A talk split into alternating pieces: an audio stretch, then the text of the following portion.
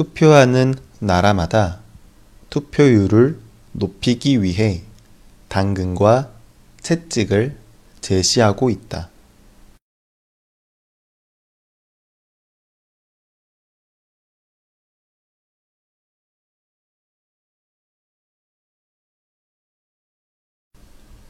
투표하는 나라마다 투표율을 높이기 위해 당근과 채찍을 제시하고 있다.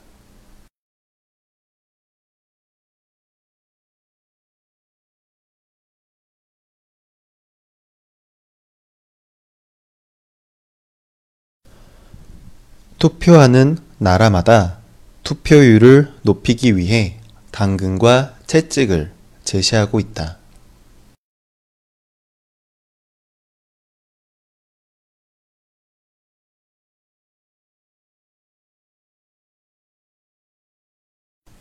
당근을 주는 나라는 투표를 하면 혜택을 준다.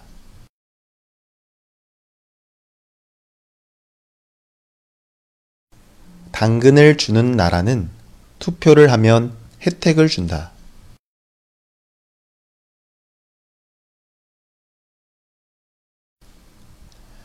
당근을 주는 나라는 투표를 하면 혜택을 준다.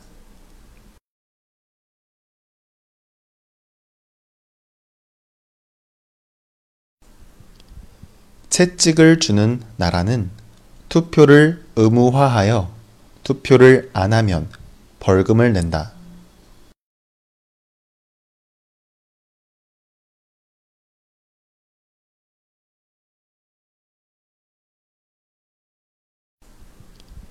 채찍을 주는 나라는 투표를 의무화하여 투표를 안 하면 벌금을 낸다.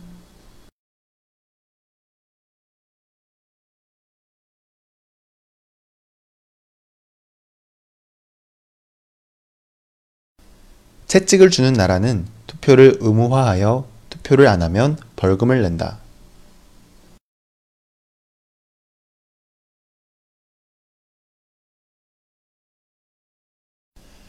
지금까지 한국에서는 투표율을 높이기 위한 방법이 없었다.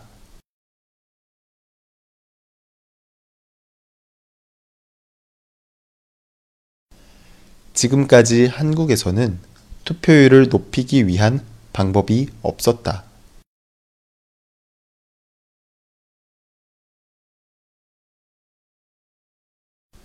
지금까지 한국에서는 투표율을 높이기 위한 방법이 없었다.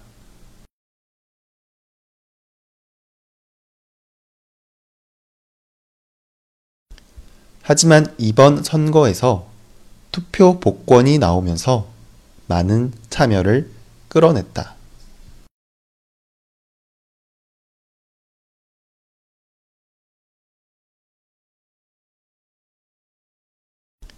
하지만 이번 선거에서 투표 복권이 나오면서 많은 참여를 끌어냈다.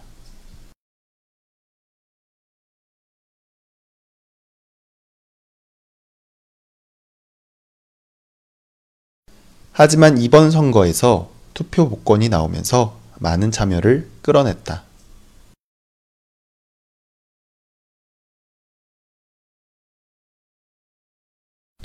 투표하는 나라마다 투표율을 높이기 위해 당근과 채찍을 제시하고 있다.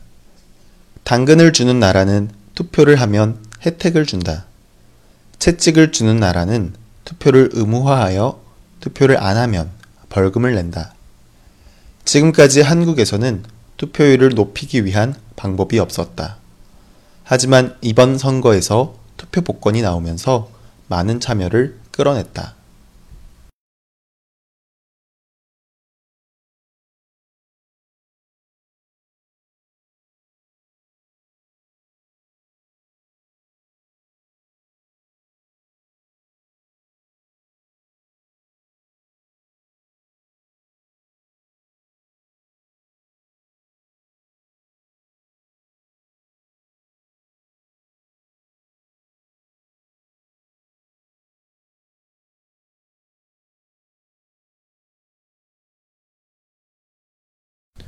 투표하는 나라마다 투표율을 높이기 위해 당근과 채찍을 제시하고 있다.